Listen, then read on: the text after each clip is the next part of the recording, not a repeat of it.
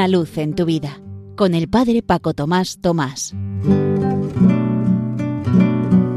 Queridos amigos de Radio María, os saludo desde la parroquia San José en Las Matas, cerca de Madrid. Estamos en la semana de oración por la unidad de los cristianos.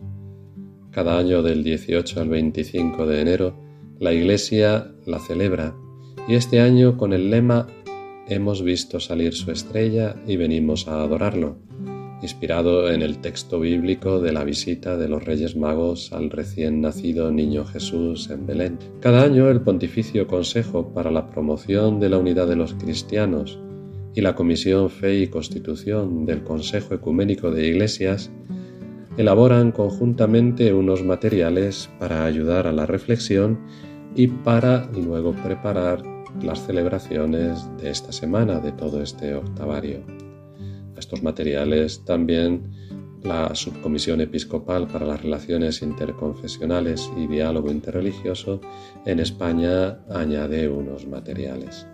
Los cristianos de Oriente Próximo son los que coordinaban esos encuentros y reuniones para preparar los materiales a nivel internacional. Y en esos textos dicen, la estrella que apareció en el cielo de Judea constituye un signo de esperanza largamente esperado, que lleva a los magos y en ellos en realidad a todos los pueblos de la tierra al lugar donde se manifiesta el verdadero Rey y Salvador. La estrella es un don, un signo de la presencia amorosa de Dios para toda la humanidad. Y más adelante continúa diciendo el texto, los cristianos están llamados a ser en el mundo un signo de la unidad que Él desea para el mundo. Aunque pertenezcan a culturas, razas y lenguas distintas, los cristianos comparten una búsqueda común de Cristo y un común deseo de adorarlo. La misión de los cristianos es, pues, ser un signo como la estrella para guiar a la humanidad sedienta de Dios y llevarla a Cristo, y para ser instrumento de Dios para realizar la unidad de todas las gentes.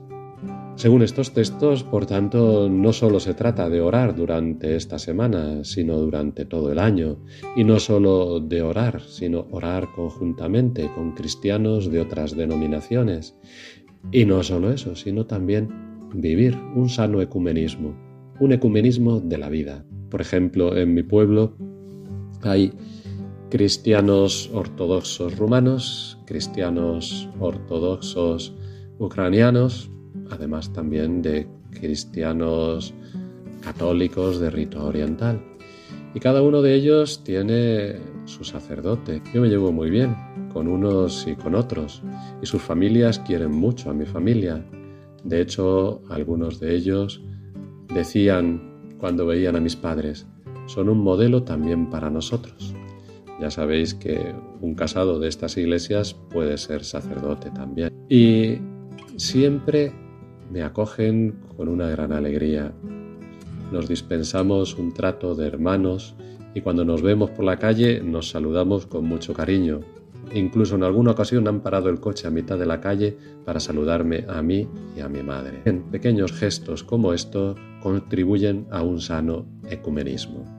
Pues que toda esta semana de oración para la unidad de los cristianos, toda la tarea ecuménica de la Iglesia y este ratito que hemos pasado juntos sea para lo que tiene que ser cada cosa en esta vida, para gloria y alabanza de Dios.